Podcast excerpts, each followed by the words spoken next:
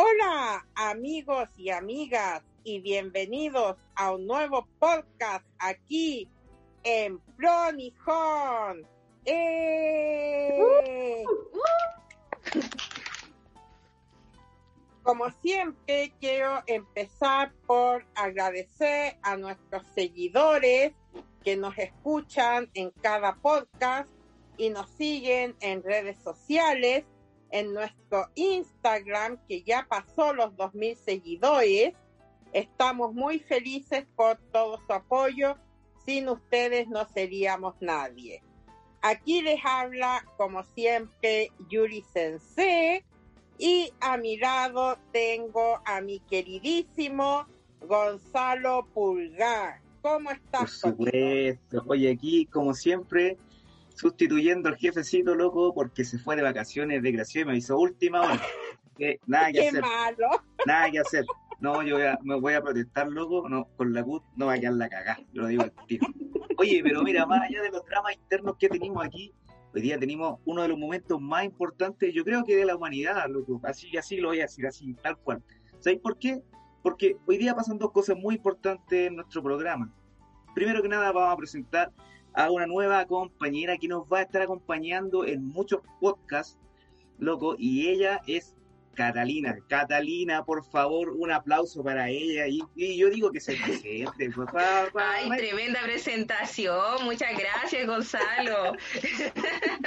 Eh, bueno, mucho gusto a todos. Esta es mi primera participación en los podcasts, así que si me enredo, si me trabo con las palabras, entenderán por qué no tengo experiencia en esto. Ya de a poquito a poquito me, me iré soltando y estaré tirando más tallas, pero por ahora quizás permanezca un poco callada.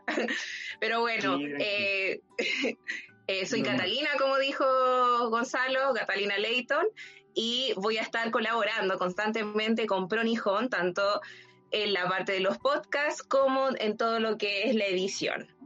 Em, soy profesora de lenguaje para los que quieran, quieren saber. Y bueno, eso, me encanta la cultura japonesa, el anime, la música, así que vamos a estar hablando de todos esos temas. Maravilloso. Sí, bo. Oye, eh, y tenemos una invitada de lujo también. Sí, ¿Para qué andamos con cosas? La invitada Sí. y el tema que vamos a tratar hoy día son de lujo, yo lo digo al toque, al toque, ¿cierto? Y por supuesto tenemos a la grande, loca, a la grandiosa Tamara Villanovoa, un aplauso para ella, por favor. Me encanta que hayas Bienvenida. dicho La maravillosa Tamara. Gracias Gonzalo por haber dicho bien mi apellido. Creo que ya empezamos con el pie derecho. Como que es, es que es algo que me sucede constantemente. Ah, ya. Bueno, yo voy a contar un poquito de Tamara. Eh, es alumna mía, así que la conozco, ya es segundo año que está estudiando conmigo. Y además, ella desde el 2016 forma parte de la directiva de la Sociedad Chilena de Sexualidades, Trabajó en Happy Jane en el 2010 y ahí pudo ver cómo eh, los chilenos tenemos una inmensa falta en lo que es educación sexual. Y por eso se dedicó a tomar clases, seminarios, charlas y finalmente un diplomado en sexualidad humana. Y ahora, bueno, la pueden encontrar en redes sociales como Regina Educa.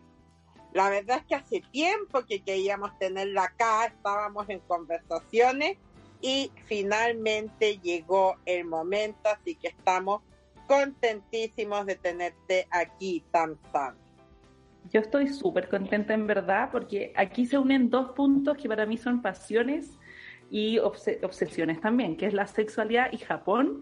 Ah, Y es imposible tener una, un, un- como un emprendimiento de sexualidad, estar estudiando japón, eh, japonés y no unir las cosas, como no, no sería poco natural.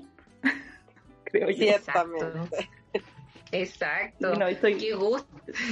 Qué gusto Sí. tenerte aquí, pues Tamara, ¿no? De verdad, interesante el tema que vamos a tratar hoy día. Y más considerando que incluso en la actualidad, donde hay tanta libertad de expresión y de mentalidad, todavía se sigue considerando un tabú, así que está totalmente bien recibido este tema. Pero antes de que llevemos esto a Japón, que obviamente lo vamos a, lo vamos a derivar hasta ese punto, quiero que nos cuentes desde tus conocimientos qué es la sexualidad, eh, qué hablamos exactamente cuando se habla de sexualidad desde lo que tú has aprendido. Me encanta, excelente pregunta, Catalina. Me encanta, no, en verdad es un buen, buen punto para partir, porque cuando la gente habla de sexualidad, cuando dice la palabra sexualidad, muchas veces está hablando del momento en que tienen sexo, como del coito penetrativo, así como muy específicamente.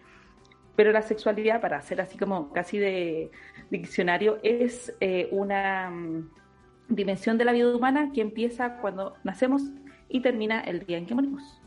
Y está conformada por cuatro ingredientes, se podría decir. A mí me gusta explicarlo como que la sexualidad es un queque, es como un queque. Entonces, mm. cuando uno hace un queque, eh, tiene, no sé, harina, huevos, mantequilla, azúcar. Y tiene súper claro que el huevo y el azúcar y el azúcar son cosas súper diferentes. Lo mismo pasa con la sexualidad. En la sexualidad tenemos la identidad sexual, la identidad de género, el eh, sexo biológico y o registral, la orientación y la expresión. Son cuatro componentes que tienen que ver con la, con la sexualidad, que componen nuestro, como nuestra identidad sexuada, pero no tienen nada que ver con, con ella. ¿Está ahí? Como... Mm. Entonces, por ejemplo, puedes tener una persona que es transexual o transgénero, eso quiere decir que su identidad y el género asignado al nacer, que es cuando el médico dice como, ah, tiene pene, es niño, puede no coincidir con la identidad. Y eso es una persona trans, pero esa persona trans también tiene una orientación. Puede ser hetero, bisexual, homosexual, pansexual, demisexual y tantos. LGBTI Q, más, más, más, más. En verdad. Hay 48 hay 48 palabras en ese más. ¡Wow! Así que por eso, otra profundización. Por eso pusimos, pues, por eso se puso más y no, no se pone todas las siglas, sino tiramos el abecedario completo. Claro. claro. No, y es sorprendente porque mucha gente no entiende la diferencia entre lo que es justamente el género biológico o lo que es la mm. identidad sexual o lo que es la preferencia sexual. O sea, por ejemplo, mucha gente piensa que, no sé, una mujer trans es mujer trans porque le gustan los hombres. Pero no, una mujer trans le podrían gustar las mujeres o le podrían gustar otros trans o etcétera. Exacto. Exacto. La orientación no necesariamente va a responder a, a la identidad. O sea, por ejemplo, cuando nace una guagua en este país, como en muchos, yo creo que tal vez en todos los países del mundo, lo primero que se asume de esta guagua son dos cosas. Esa guagua es heterosexual y es cisgénero. Mm. Esto es así y todos nacimos, entre comillas, heteros y cis. Y la verdad es que la gran mayoría, o sea, no, la, la gran mayoría puede ser hetero y cis, pero hay un porcentaje no menor de la población que no es ni hetero ni cis y eh, también hay gente, no sé, eh, asexual o intersexual, que también me gusta como explicar rápidamente qué es esto, porque me gusta visibilizarlo. No sé si habían escuchado la palabra intersexualidad. Yo la había escuchado, pero no puedo decir que la domine mucho. Claro, en la misma situación que Yuli. La he escuchado, pero no la domino. ¿Y Gonzalo, tú la habías escuchado? O sea, claro, lo mismo que la chiquilla sea, se habla de estos temas y uno, uno lo escucha ya, sí, pero nunca interioriza lo, eh, a qué se refiere, porque más que nada la gente simplemente habla de eso, ¿cachai? La intersexualidad es un, como se podría decir, una condición humana, una forma de ser humano que es eh, biológica, tiene como tres niveles, se podría decir como cromosomático, eh, hormonal y físico, que es cuando nosotros siempre nos han dicho que los humanos somos macho o hembra, mujer u hombre, como que no hay más opciones XXXY. Y la verdad es que somos literalmente un gradiente entre, un gradiente, sí, entre eh, mujer y hombre, entre XXXY, entre macho y hembra. Y lo que está entre medio son las personas intersex.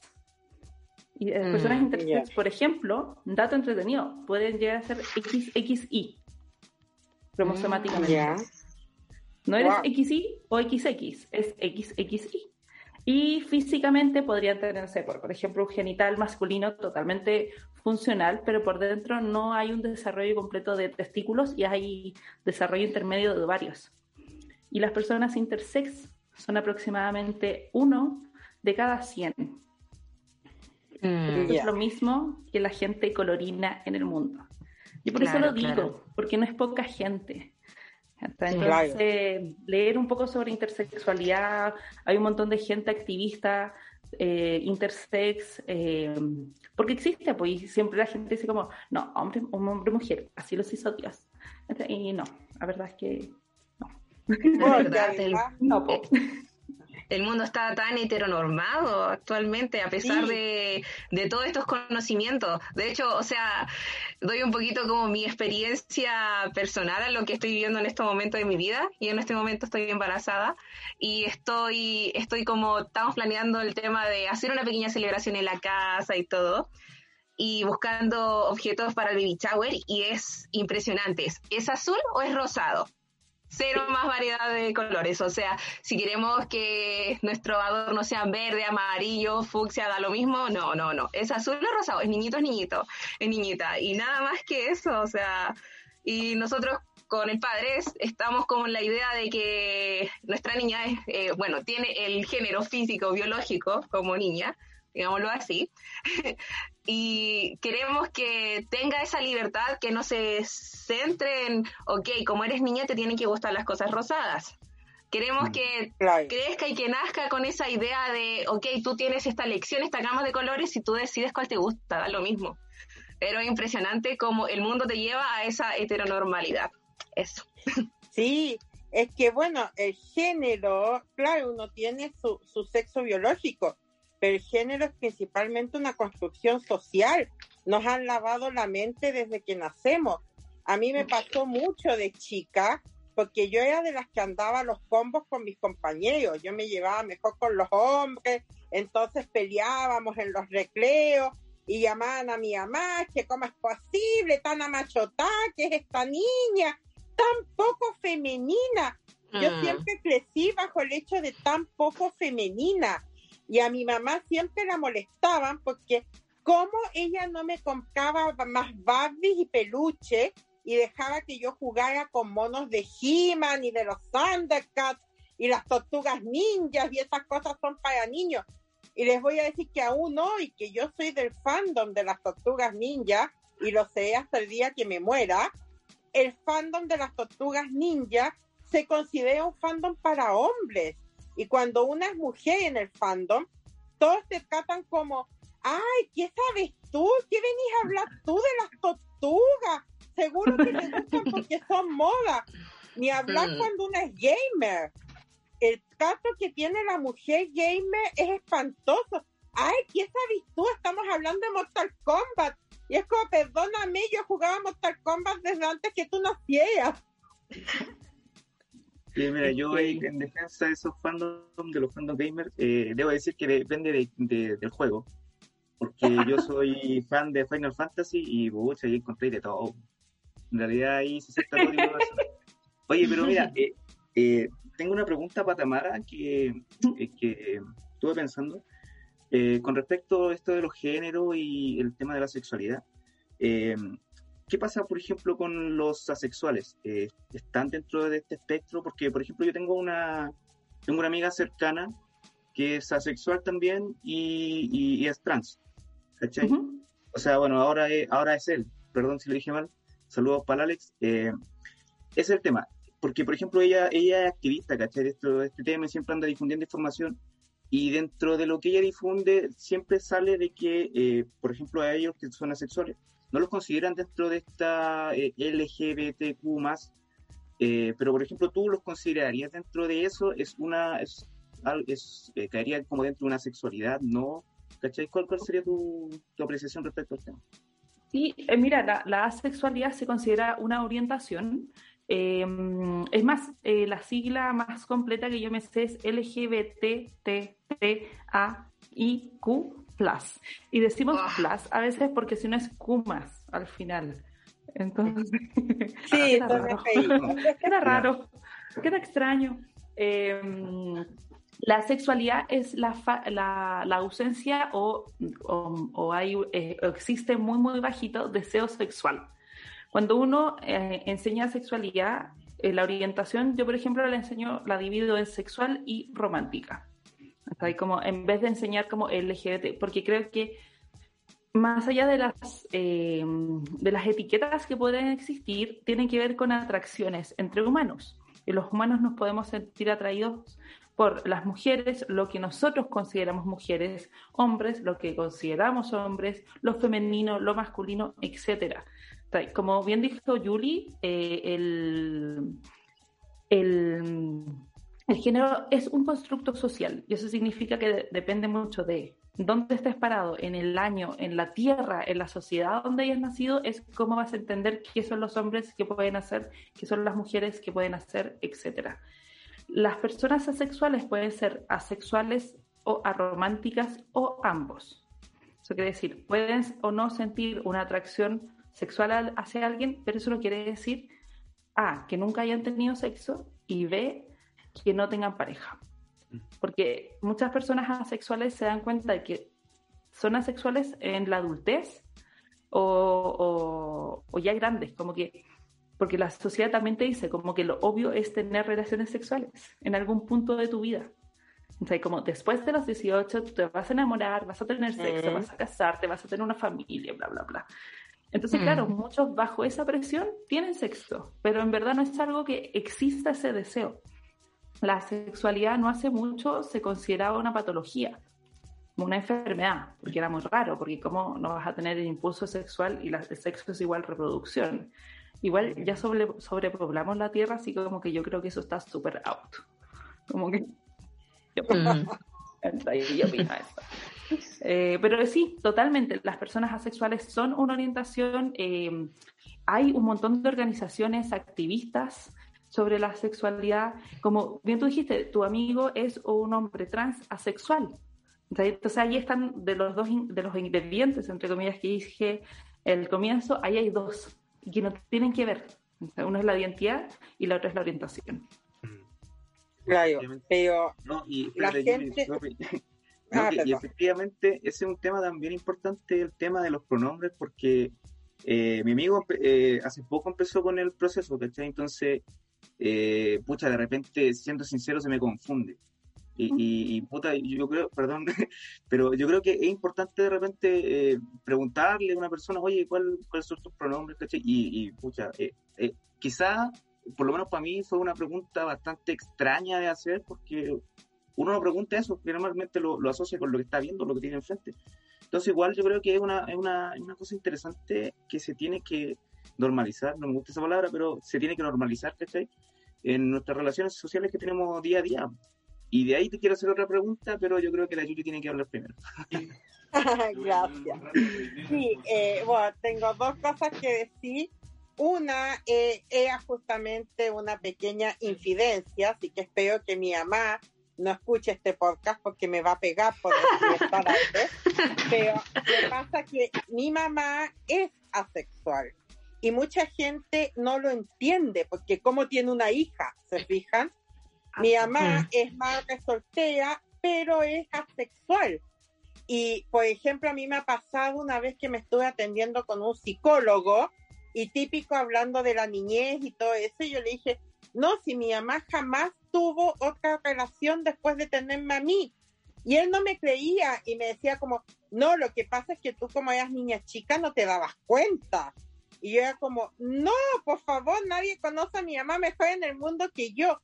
Y mi misma mamá lo siente casi como una ofensa que yo le diga, mamá, tú eres asexual. Ella sabe que no siente deseo, que no siente atracción, pero por sus conceptos lo siente como una ofensa que le digan asexual. Y, mm. yo le digo, no, pero si no es nada malo, o sea, ¿por qué? Pero lamentablemente ese es el mundo, como decía Tamara, es más considerado una enfermedad, como que eso es algo no normal. Y lo otro que quería comentar justamente sobre el tema de los pronombres. Por ejemplo, yo personalmente, como fanática de la ortografía y la gramática que soy, me cuesta mucho lidiar con el lenguaje inclusivo. en el sentido que me lo usen día a día. Sin embargo, yo soy la primera en decir que si una persona trans o una persona de género fluido viene y me dice, por favor, cuando te refieras a mí, hazlo con lenguaje inclusivo, yo lo voy a hacer, porque yo creo que es el derecho justamente de esas personas, eh, es para ellos el lenguaje inclusivo. No, no lo encuentro, lo encuentro absurdo en, por ejemplo, decir, no sé, que la sartén, uno no puede decir la sartén, tiene que decir le sartén. Eso para mí es una estupidez. Pero sí creo que a las personas hay que respetarle el género, porque yo soy mujer y me gusta que me traten como mujer y por tanto yo voy a respetar que quiere ser tratado como hombre, como mujer o como algo intermedio, porque hay mucha gente que ni siquiera tiene claro qué es, se siente de distintas maneras, no se ha identificado bien si esto es un proceso, lamentablemente no es algo que nazcamos, aprendamos a hablar y digamos, ¡ay! Yo soy gay, yo soy hetero, yo soy trans. Ojalá fue así de fácil. No, totalmente de acuerdo. O sea, creo que el tema con los pronombres y el lenguaje en general, eh, hay que pensar que el lenguaje lo hacemos los hablantes. Es algo como que es, no lo hace la RAE, eh, lo hacen los hablantes. Los hablantes son quienes ponemos palabras en uso y dejamos de usar palabras.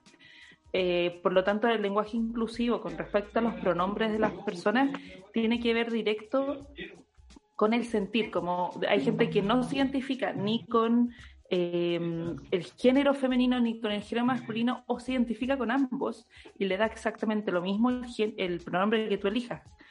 Eh, y ahí, eh, por ejemplo, mi recomendación para las personas que nos estén escuchando es, si a tú una vez eh, te topas con una persona que tú visualmente te seas imposible, te dice, lo ves y le ves y dices como no puedo identificar si esta persona es hombre o mujer, porque esto les va a pasar cada vez más, sobre todo las generaciones nuevas cuestionan más el, género y muchos en, su expresión lo, no, lo denostan, como que uno no sabe.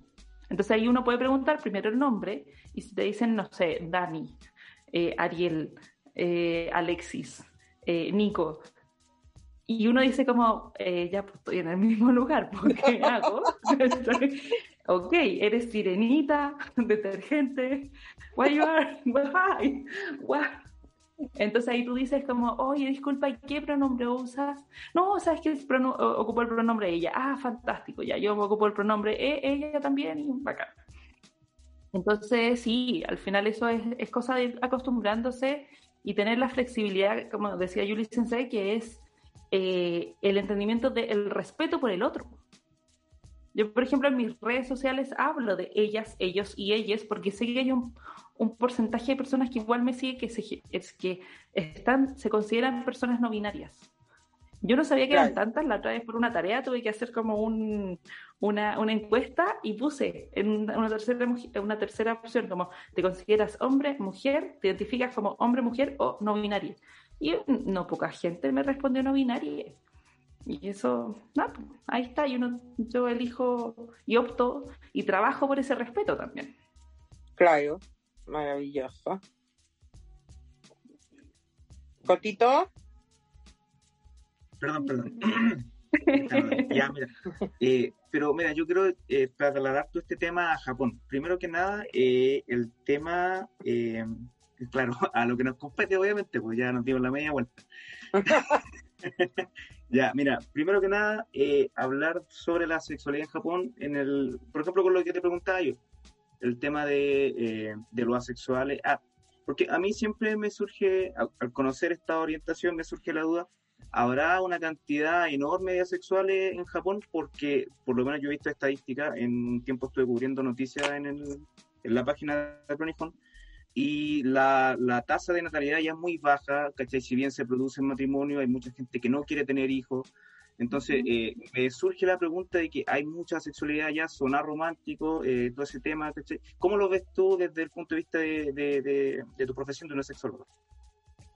Yo, me pasa que yo cada día que estudio más la, la, como la cultura japonesa actual con respecto a la sexualidad, más similitudes veo con la chilena. Como, ¿qué pasa? Todos dicen, como somos tan diferentes, como, no, no somos tan diferentes. Entonces, em, lo de la tasa de natalidad baja, que se ha ido como que está históricamente la baja en Japón, mm. yo creo que responde a varios fenómenos. Ah, por decirlo así, igual son súper cool como lo que dije, como responde a varios fenómenos. yo no soy tan así, yo me río. Eh, y por ejemplo, ya, yo en 2019, en mayo, eh, tuve la suerte de ir a Japón por un mes y dentro de eso obviamente visité, em, no sé, desde la, eh, estos, los cafés, los Made Café, eh, que por ejemplo yo pensé que iban a tener un corte mucho más erótico, como, como una energía o un espacio más sexualizado. Y, y, la verdad es que no lo noté así. Noté mucha soledad en las personas, en hombres que estaban ahí como sobre 50 años, eh, estaban y se notaba, hay, un tema de compañía, de soledad, de búsqueda de afecto y de atención, que es lo que pasa en muchos otros como lugares tipo como estos cafés donde van eh, las chicas como a simplemente conversar con chicos en Ikebukuro. Eh, entonces es como más allá del espacio como sexual, así activo, hay un espacio de búsqueda de afecto, compañía y atención. Lo mismo estuve conversando con una amiga japonesa que es de la embajada chilena. Ella es japonesa que, que trabaja en la embajada y hablábamos de este tema porque nos llamó mucho la atención que el día que fuimos al Made Café con mi esposo, con el Nico, que la se lo conoce, em, em, estábamos yo, un chico nosotros, perdón, eh, estaba un chico muy joven al lado, otra pareja de claros extranjeros, igual de perdidos que nosotros, y dos hombres de sobre 50 años. Cuando ya terminábamos todo el tema y fuimos como a, no a pagar, pero como a, terminar, como, no sé, nos pasaron como unos regalos que venían incluidos en el pago, me fijo que en la mesa de uno de los hombres mayores estaba un plato con una, como un pastelito y decía Happy Birthday con un dibujo. Entonces, después le digo al Nico, Nico, ¿cachaste que este señor estaba celebrando su cumpleaños? Y los dos quedamos como, guau, qué triste. ¿Cachai? Como... Nos dio, nos dio como, porque claro, porque en verdad íbamos con, con, con este prejuicio de que iba a ser algo muy sexual. Eso se lo comentamos a nuestra amiga y nos dijo, pasa mucho que las generaciones, sobre todo entre los que tienen ahora mínimo 40, 60, 65 años, los hombres se casaban, tenían un, hijo o dos y en verdad se dedicaban solamente a trabajar, como un espacio de trabajo, de trabajo. Y los espacios de afectividad nunca existieron, las personas tampoco conocieron a, sus hijos, a sus familias, sus esposas cambiaron, sus hijos crecieron y no hubo ningún conocimiento. Y, eh, y eso hizo que, por ejemplo, muchos hombres adultos estén solteros, solos en Japón. Y por el otro lado, hay, si bien hay como unas nuevas generaciones que están tratando de cambiar eso, pasa que no le dan prioridad a la natalidad al tener hijos, muchas veces por temas monetarios, porque mm. los hijos cuestan plata. Y uno dice como, eh, por ejemplo, me puse a ver un montón, un montón de videos de este tema en YouTube y mucha de la gente que, era, que estaban entrevistando era como, yo quiero poder ser yo, poder dedicarme a mí, poder, eh, ¿cómo se llama? desarrollarme en el trabajo. Como finalmente, si me, si me preguntas a mí, yo soy una mujer casada, pero no tengo deseo alguno de ser mamá. Y es por los mismos motivos. Yo quiero desarrollarme en mi trabajo, quiero dedicarme a mí, quiero dedicarme a viajar, ¿cachai? Como que tengo la, y tengo la oportunidad y la opción de, en la sociedad también en la que vivo, de eh, poder tomar esa decisión. Y creo que en las generaciones como contemporáneas a mí japonesas está pasando algo similar. Se va bajando la presión social porque Japón cada vez se abre más al mundo y tiene más mirada eh, por ejemplo, de temas que, si bien no son así masivos como acá, del feminismo, ¿cachai? Mm. Y eso también te va entregando eso, como la opción de decidir. Pero mm, en temas de asexualidad es difícil decir números, porque no sé qué tantos estudios existirán, pero sí yo creo que hay una pereza emocional entre pereza y mm. dificultad. ¿Cachai? Porque el, la afectividad, el tener relaciones eh, como afectivas con otro humano, necesita trabajo. Y entre el lenguaje, el lenguaje físico y el verbal, eh, muchas veces ahí hay un choque. Yo creo que por ahí van los caminos del por qué en, en Japón hay tanta gente soltera que, que el 43% de los hombres entre 18 y 43 años eh, consideran vírgenes, o sea que nunca han tenido ningún tipo de relación sexual, y el 44% de las mujeres en el mismo periodo también se consideran vírgenes, o sea que nunca han tenido ningún tipo de relación sexual con otras personas. Es un número altísimo de gente. Esto tiene que ver como con lo que yo llamo pereza o tal vez incapacidad o dificultad afectiva, como de la posibilidad de, como cuando uno habla, si yo les hablo o les sonrío, como hay un montón de lenguaje que a, los japoneses les cuesta más, esta cuestión de, no sé, tiene un nombre, tal vez yo dicen César, es como esto de que no, lo que no hay que, no es necesario decir, como, es que lo que no saben en un video. Exacto pero en efecto Japón es un país minimalista y va también al minimalismo en el término del idioma. Hablar con la mirada, como le dicen ellos. O sea, eh, es algo que yo también enseño cuando enseño idioma, en que si no es necesario decirlo, ¿para qué decirlo? Muchas veces los alumnos quieren dar explicaciones largas y quieren meter pronombres y, repetir un montón de cosas.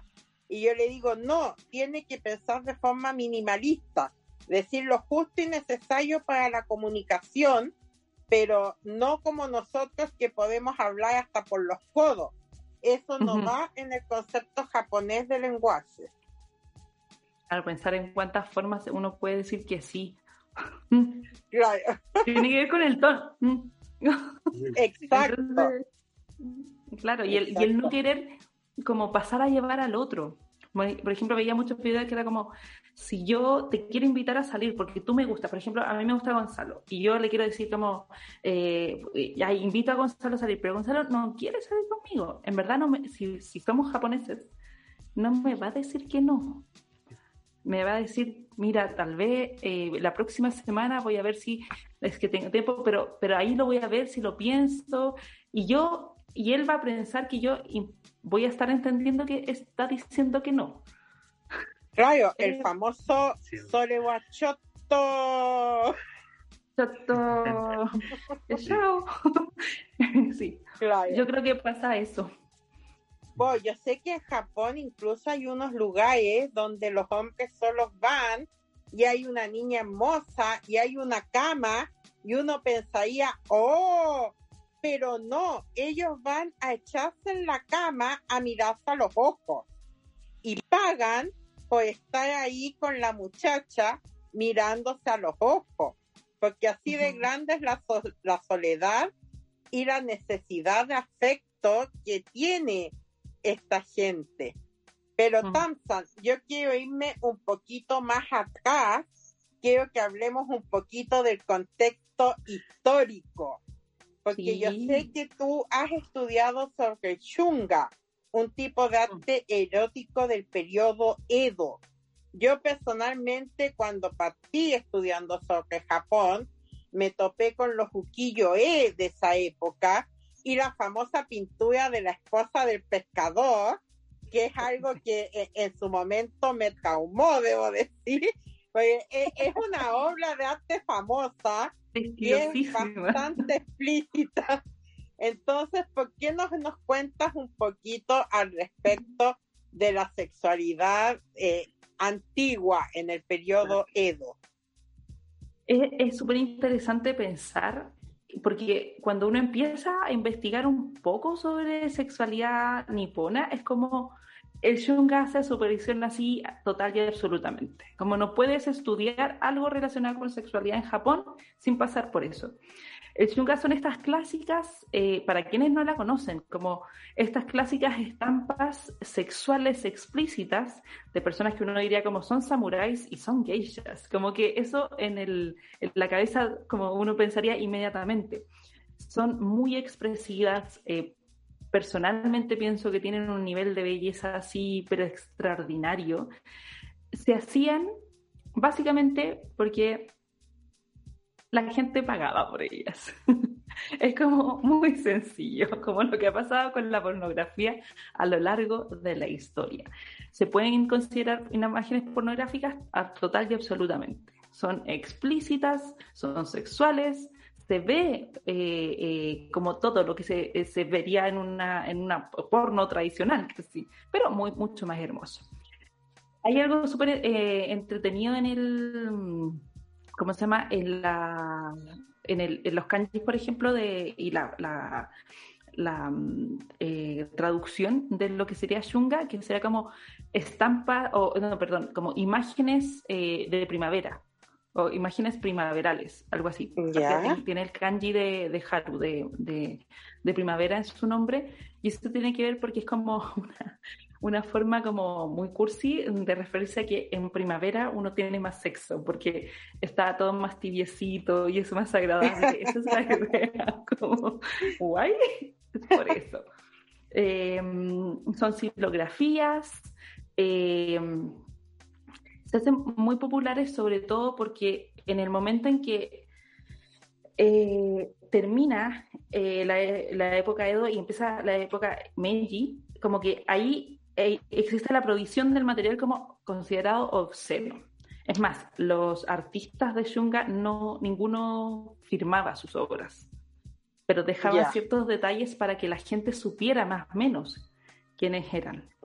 Em, entonces, en, el, en 1907, como que esto se acaba, es como chao pescado. Eh, pero, y esta se, cuando Japón se abre como al mundo, se da cuenta de que también eh, están como muy explícitos, como eh, en comparación al, al, occidente. O sea, si pensamos en, no sé, a ver, la época victoriana, por ejemplo, como todo es muy recatado, todo es muy religioso, todo es muy pudoroso, eh, no tiene, es como que hay un choque muy grande y, iba a ser como, los japoneses son, son cochinos y, no querían que se sintiera que éramos que eran cochinos, se cayó. Eh, y entonces ahí ya comienza la, el momento en donde ya no se puede compartir, eh, ¿cómo se llama? Ni, ni, conseguir ni comprar shunga en ningún lado, se, se guarda. Si tú tenías shunga, el, el gobierno te lo iba a terminar quitando. Em, pero desde los 90 eh, se vuelve como, como vuelve a resurgir un poco, no es que esté en todos lados, pero desde los 90 más o menos em, uno puede empezar a ver en ciertos lugares del mundo eh, exposiciones chunga. Yo pude ver en el Museo de Arte en Barcelona chunga original y es una cosa impactante, porque en verdad es un trabajo artísticamente precioso eh, yo sé que no, yo no, no, represento a la mayoría de las personas como considerando, o sea, los genitales, cosas hermosas de dibujar. Yo sé que yo soy particular, lo sé, pero sí, sí, si pueden ver, por último, métanse en Wikipedia de, del Shunga, van a ver que en verdad es un tema importante.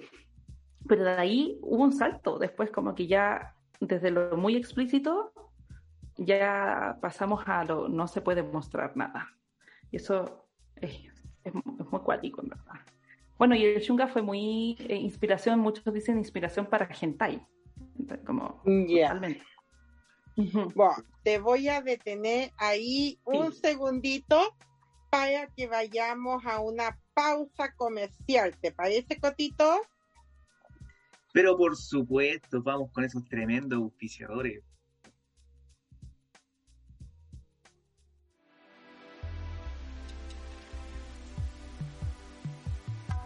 Este programa llega a ustedes gracias a Instituto Cultural Chileno Japonés, viviendo el universo japonés.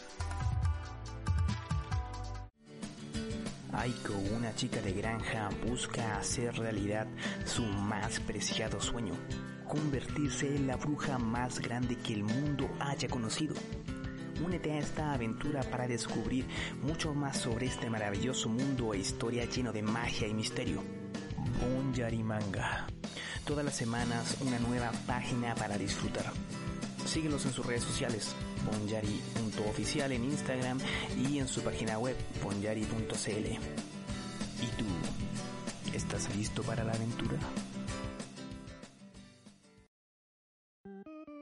Hey tú, ¿estás estudiando japonés y solo encuentras fotocopias y libros rayados? ¿Estás cansado de no saber qué libro es el ideal para tu nivel? Tranquilo, porque en modo kanji tiene la solución. Tenemos los mejores libros especialmente para ti. Minna no Nihongo, Kanji Master, Try, entre muchos otros. Visita en modo kanji en Instagram y Twitter y consulta nuestro catálogo. Recuerda, entra en modo kanji y aprende. Y estamos de vuelta de esta maravillosa pausa comercial. Y Cata, creo que tú tenías una pregunta, ¿no? Sí, así es. Está súper interesante el tema, pero ahora quiero llevarlo a otro punto. Eh, es bien sabido que los japoneses eh, son, a ver cómo podemos decir, bien conservadores, les cuesta demostrar afecto en público, ¿cierto? Es lo que hemos estado hablando en estos momentos. Entonces, en realidad, eh, te tengo dos preguntas. En primer lugar, que al ser tan eh, conservadores y demostrar tan poco afecto en público, ¿cómo es que se generó un género literario tan extremo como es el hentai? Por una parte, donde, bueno, ahí tú nos explicarás por qué se explota todo lo contrario, y por otra parte, eh, ¿qué pasa con el tema de, de, Tinder y estas aplicaciones que están tan de moda en estos, en estos lugares del mundo? ¿Y qué pasa con ellos allá? Funciona tan bien como acá. Ya, bacán. Mira, primero vamos a empezar por el tema del hentai, ah, porque nos gusta. Y yo creo que el hentai, porque sabes que nos gusta. Eh, de partida quiero decir como es muy común que yo hablo, bueno, yo hablo muchísimo de pornografía en, mi, en mis redes y hago eh, talleres y, charlas sobre esto porque me parece un, un tema muy, muy, muy eh, interesante de cómo avanza la sociedad, avanza el porno, se da vuelta y como el feminismo, el patriarcado y todo se puede ver, eh, y la educación sexual, bueno, tantas cosas que uno puede en verdad aprender de eso. Y el género, uno de los géneros más populares en mujeres eh, o personas que se consideran mujeres, mujeres cis, es el hentai el hecho de que no hayan personas reales involucradas, que no hayan sufrido, por ejemplo, algún tipo de, violencia en, el, en, la grabación, funciona mucho. Porque no estás con ese peso de esa persona cuánto lleva grabando, que, por ejemplo, es algo que me pasa a mí. Como, esta persona cuánto rato lleva grabando. ¿Qué número de grabaciones de la semana es? Yo no sé si es porque yo he estudiado mucho el tema, pero yo ya no puedo, estoy como sin cuestionarme. maldita cabeza. Em, entonces, pero el hentai, para ir como al dato duro, bueno, nace a partir de eh, lo que estábamos hablando antes. El shunga tiene relación directa con el hentai. Eh, son imágenes gráficas explícitas de eh, encuentros sexuales ya sea entre personas eh, de sexos eh, opuestos, del mismo sexo, con animales eh, y etcétera. Em, entonces, de ahí nace, ese es como el, porqué. Y, el, porno, por ejemplo, como para ir, nunca no ha estado como en nuestra historia como humanidad, tanto en Oriente como en Occidente. El porno es como algo transversal. O sea, si pensamos, no sé, en los griegos, en Pompeya, así como el, el acto de dibujar personas teniendo relaciones sexuales es un constante histórico. Así que me parece súper normal y súper como lógico que las personas, independientes del lugar en donde estén, lo hagan. Como la gente, o sea, hay dildos o, falos de piedra eh, de la época prehistórica Mm. El primer Sí. juguete sexual pensado como juguete sexual es del 1200 AC en China. O sea, sorry, pero esto está desde siempre. Claro. No es algo moderno, como Sí. no es algo extraño ni tan perturbador. La verdad es que está en las raíces de los humanos. Como, Claro. Se tiene la confusión que, claro, se tiene la confusión que los japoneses a ser tan poco demostrativos como que explotan un poquito ese deseo guardado en sus, en sus entrañas en el hentai, como de cierta manera ahí sacían un poquito ese eso que no pueden demostrar de manera natural, pero al final de cuentas, como dices tú, simplemente es algo que ha pasado históricamente. Y si pensamos en la, en la cultura japonesa y la, mm, como, y la asociamos como a, a su cultura no sé, de manga tradicional, de, de mm, como cultura gráfica, como los japoneses escriben un montón, los japoneses dibujan un montón históricamente, ¿cachai? Como que el acto de escribir, de poner en un papel, es algo importante dentro de la cultura me parece aún más lógico que ellos lo hayan llevado al siguiente nivel. ¿Cachai? Porque sí, el hentai igual es the next level. Claro. Así que, eh, bueno, para la gente que le gusta todo lo que es como la- la- las palabras, hentai es en sí, como uno podría decir como que es el pervertido, pero acá, porque acá yo tengo como una pequeña, eh, chu, chu, es como comportamiento, es como, creo que tiene dos, eh, eh, dos kanjis que serían como comportamiento prohibido, algo así, o comportamiento extraño. Esos serían como los dos caracteres de hentai. Entonces, de ahí viene eh, como el, el relacionado, porque uno lo relaciona con eh, la, el- la, la imagen hentai, como el video o el manga, pero es como, sería como el comportamiento. Y bueno, y si pensamos en... eh, a ver, a mí me pasó algo súper, no sé tan particular, cuando fuimos a Japón, nosotros sabíamos que no íbamos a encontrar con mangas, nunca pensábamos que iban a haber edificios de manga, porque ignorancia previa, ignorancia. Entonces, en estos edificios de pisos y pisos y pisos y pisos de manga, había obviamente mínimo un piso de hentai. Y como, pum, piso hentai. Ya, ok, viendo. Y algo que a mí personalmente me impactó bastante y tuve que procesar y he tenido que procesar constantemente es el uso de imágenes de cuerpos infantiles. De cuerpos infantiles en el hentai es algo constante. Hay una constante de eso versus como la las relaciones humanas fuera como tan eh, bueno, todo lo que hablamos antes, como el hecho de la no demostración de afectividad, el, el no decir te quiero, el, el no tomarse tanto de las manos, eh, porque no es que uno no vea a nadie, o sea, hay gente pasándose y tomándose las manos, pero no es como la gran mayoría. Y contrarrestarlo con estas imágenes de repente como tomar un- una acción y ver a un cuerpo totalmente infantil, con vestuario infantil, siento como penetrado, era como ¡ah!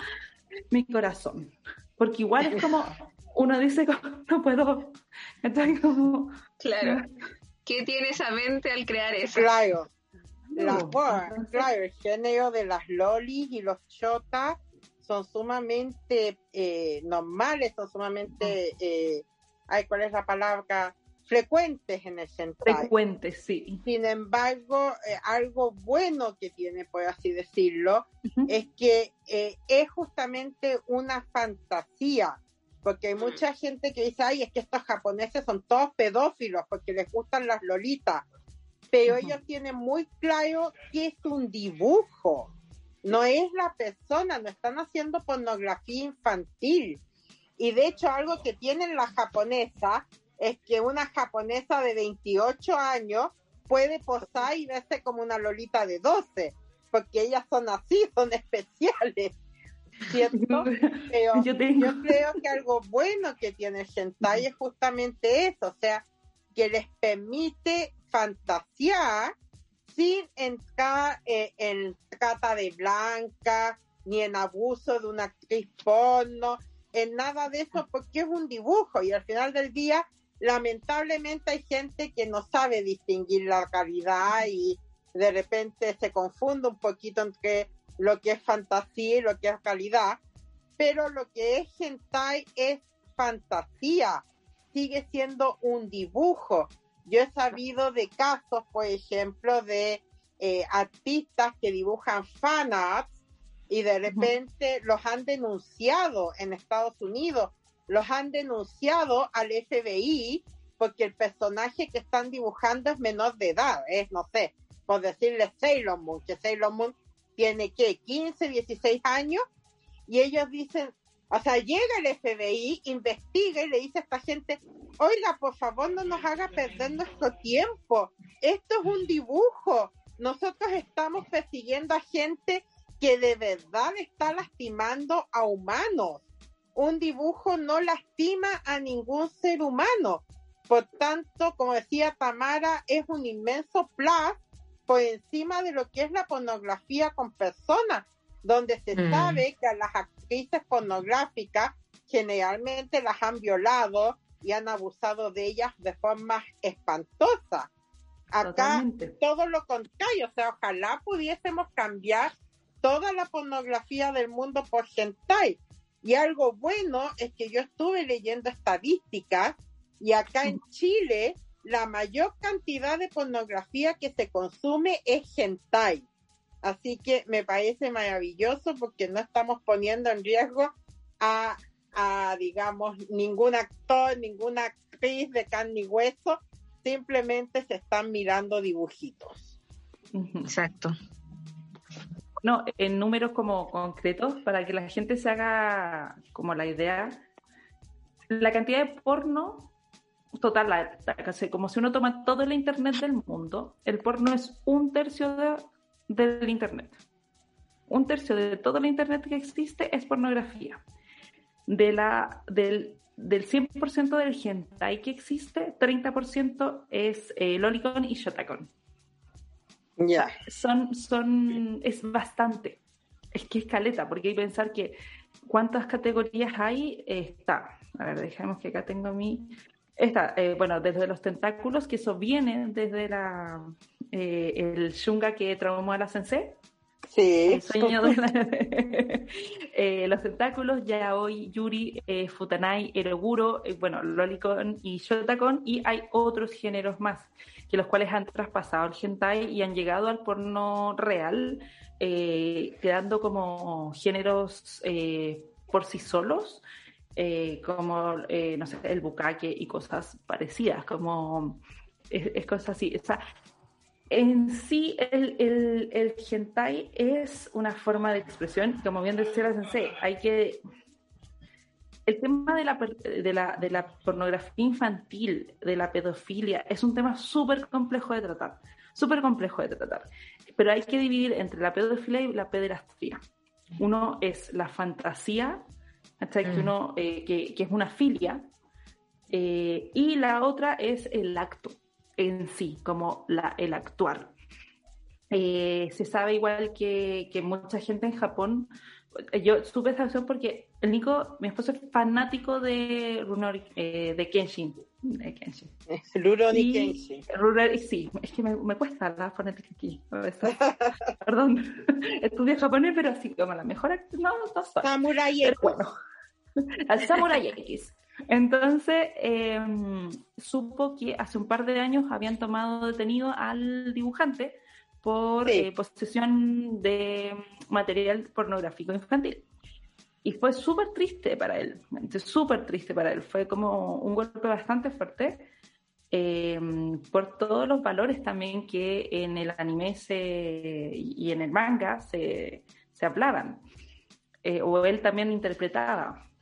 Y creo que en verdad ha ido cambiando la legislación, pero antes era como el material pornográfico o la tenencia de material pornográfico eran como dos años, o es decir, no era como una, una pena muy grande eh, a lo que uno pensaría, porque en el, en el occidente, la, no, no, sé los años en verdad, pero tengo entendido que son más de dos años o un año y medio. Ya.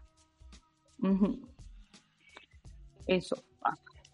Bueno, yo, yo supe también de esa detención y mucha gente que llamaba a, a no ver los nuevos live action de Kenshin y todo eso, yo soy completamente la opción que el autor y la obra no son lo mismo. Por ejemplo, me pasa con la J.K. Rowling, que es alguien que la verdad nunca me ha gustado al 100%, eh, pero me gusta Harry Potter. Y cuando ella salió con comentarios transfóbicos, a mí la verdad es que no me escañó porque, como digo, ella nunca me ha caído muy bien. Pero yo no voy a dejar de disfrutar de Harry Potter, de ver las películas, de considerarme una Ravenclaw Slytherin, porque una cosa es la orca y la orca es buena. Ella puede ser el tipo de persona que quiere ser y qué pena por ella, pero no es a ella la que leo, por así decirlo. En este caso es lo mismo. Rurouni Kenshin es un tremendo manga, es un tremendo anime y son los únicos live action buenos que han hecho en la vida.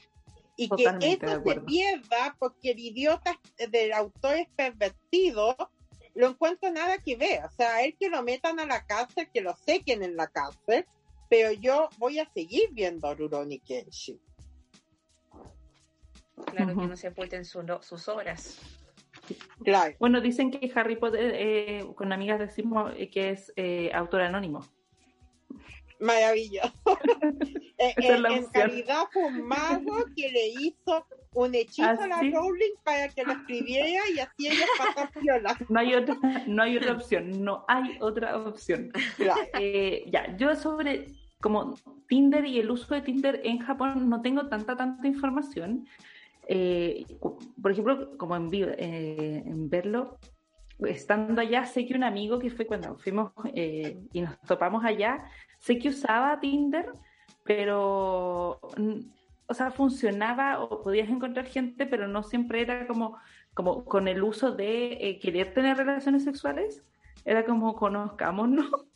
Entonces, la mm. verdad es que ahí tendría que haber eh, estudiado un poquito más sobre Tinder eh, en, en, Japón, eh, así que les tendría que quedar debiendo esa respuesta bien estudiada, porque a mí no me gusta decir como cosas mentiras. Oye, pero mira, yo, yo, ahí tengo una idea, y yo creo que esa respuesta la podía estudiar y venir en otra oportunidad. Yo creo que es la mejor. Maravilloso, maravilloso. Por supuesto. Oye, claro. la está terriblemente entretenida. Yo, la verdad, aquí la he pasado terrible bien y podría seguir toda la noche. Sí, podríamos seguir toda la noche, pero mejor vamos cortando. Lo que sí nos queda pendiente lo de Tinder. Y yo también quiero invitarte, Tanzan, a que hagamos un podcast sobre la representación LGBTQA en el manga y el anime porque es algo que a mí personalmente me apasiona. Mi, yo entre Sean con yoga, Sailor Uranus y Sailor Neptune, Toya y Yukito, esa fue mi adolescencia, entonces los llevo en lo más profundo de mi cocoro y me encantaría tenerte acá en otro momento para hablar completamente de eso. ¿Qué te parece? Pero se dijo, se pensó y se hizo. Ah, ya pongamos fecha. Yo, yo soy de esa gente que dice, me dice nupa, yo digo chalupa para adelante. Ah, soy una entusiasta de la vida. Me parece excelente. Y con respecto a eso, yo quiero decir aquí públicamente, no, vamos a echar al Roberto de estos podcasts. Yo quiero participar, loco, porque puta que me gusta estar aquí. Así que, Robertito, para la casa. Ya te fuiste. Claro, usted se queda en la casa porque nosotros vamos a repetir aquí con Samsung. Efectivamente, Oye, entonces sí, ya estaríamos cerrando. Sí, no, hay que, hay que hacerlo, hay que hacerlo. Está maravilloso. ¿Cata iba a decir algo? Eh, no, no, nada. ya, oye, sorry por interrumpir, pero yo creo que ya es la hora de cerrar, así que llegamos a la sección favorita de todos. Las uh. recomendaciones, compadre. Así que empezamos con eso. Empezamos con eso. Yo creo que nuestra invitada podría partir con sus recomendaciones. Ya, bueno, yo primero que todo ah, los invito a seguirme en mi Instagram, porque tengo ahí, por ejemplo, en el IGTV tengo un video eh, que explica eh, todo el camino del Genpai. Eh, ah, en, en, el IGTV Eh, tengo, voy a ir porque obviamente me emocioné mucho y dije, ya, voy a hacer un par de posteos sobre los temas que hemos estado hablando para poder darles mayor profundidad, para que también ahí le pongan me gusta, va a ir Pronijón arrobado, porque obvio. Y mi recomendación concreta es una, mm, una serie documental en Netflix que es bastante conocida, eh, o sea, más que, no sé si conocida, pero sí antigua, que se llama Sexo y Amor en todo el mundo, el primer capítulo que es eh, en Tokio. Y ahí van a poder ver como una pincelada de lo que hemos estado hablando en palabras de, de, los japoneses que, eh, que, entrevistan, lo cual me parece súper valioso, para que le den ahí una mirada en Netflix, Sexo y Amor en todo el mundo. Genial, genial. Interesante. Y, ¿eh? Sí. ¿Y tú, Cata, qué nos tienes para hoy? A ver, yo como primera recomendación en presencia de este podcast, se podría decir. Eh, bueno, yo les recomiendo un anime bastante antiguo que eh, salió por allá en los 2000, a ver, a ver, veamos exactamente cuándo salió, en el 2004, así que estamos hablando de bastante años atrás, que se llama Kimiga no Somo Eien. Y no tiene que ver con el hentai, sé que me salgo un poquito del tema de hoy, pero sí tiene harto contenido echi. Así que por ahí podría acercarse. Y a grandes rasgos se trata de una chica que sufre un accidente y que queda en coma por tres años. Se la dejo ahí, simplemente. Es dramática, interesante, con hartas relaciones humanas si les gusta, y también su toque picarisco. Maravilloso. Cotito, ¿tiene algo usted? Aparte de eh, No, o sea, anda tú, Yuri. Déjame pensarlo un poquito. Ya, yo también voy a recomendar animes antiguos y voy a recomendar dos animes.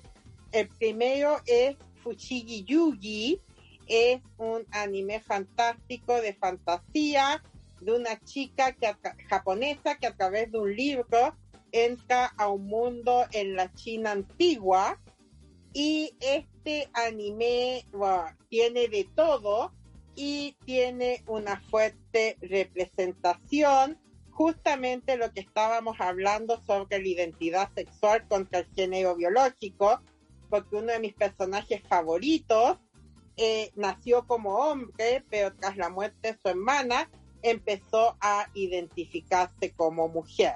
No voy a soplar quién es para que lo descubran viendo el anime, pero es sin duda el mejor personaje de toda la serie. Y la otra serie que quiero recomendar es Yami no Matsue. El manga es bastante ya hoy, pero el anime es más bien shonenai, como que mm. nunca llega a todo lo que está junto, pero nunca llega. Eh, pero es muy bueno y nuevamente son temas de fantasía, ¿cierto? Eh, que es lo que me gusta a mí. Así que eh, estos, eh, ¿cómo los podríamos definir? Como cazadores de sombras, que tienen sus demonios eh, y que luchan contra un malvado que es muy malvado. Así que bueno, muy interesante para los que les guste el género. No se pierdan esos dos animes que además son clásicos, o sea, son animes de culto. Ya muy bueno, Julie. Muy bueno. De hecho, me recuerda a mi infancia. sí, sí. Yo diría que fueron de los primeros. Fuchiji Yugi eh, fue uno de los primeros animes que yo vi. Eh, en el tema, digamos, ya no tanto lo que daban acá en la tele, ¿no? Sino que de yo buscar anime y, y, y, y animes más profundos. Y Yami no Matsue es de mi época, cuando yo estaba metida en el yaoi full y escribía fanfics y todo el tema, así que ahí lo llevo en el cocoro también. Última recomendación. Ya, la mía. Oye, mira, usted me ve aquí frente a este panel, bendecido, un hombre muy centrado, loco, pero ¿saben qué? ¿Saben qué? Yo tengo un secreto.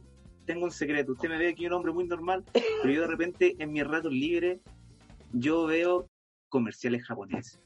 Me encantan. Es mi placer culpable y debo decirlo, debo decirlo aquí públicamente, pucha que me gustan los comerciales japoneses. No, son muy buenos. Son muy buenos. Son muy No, buenos. uno- sí, hay uno que yo me río demasiado y por eso quiero recomendarlo. Es un comercial de, de, eh, de Nissin, de esta empresa que hace sopitas, eh, del Cup Noodles.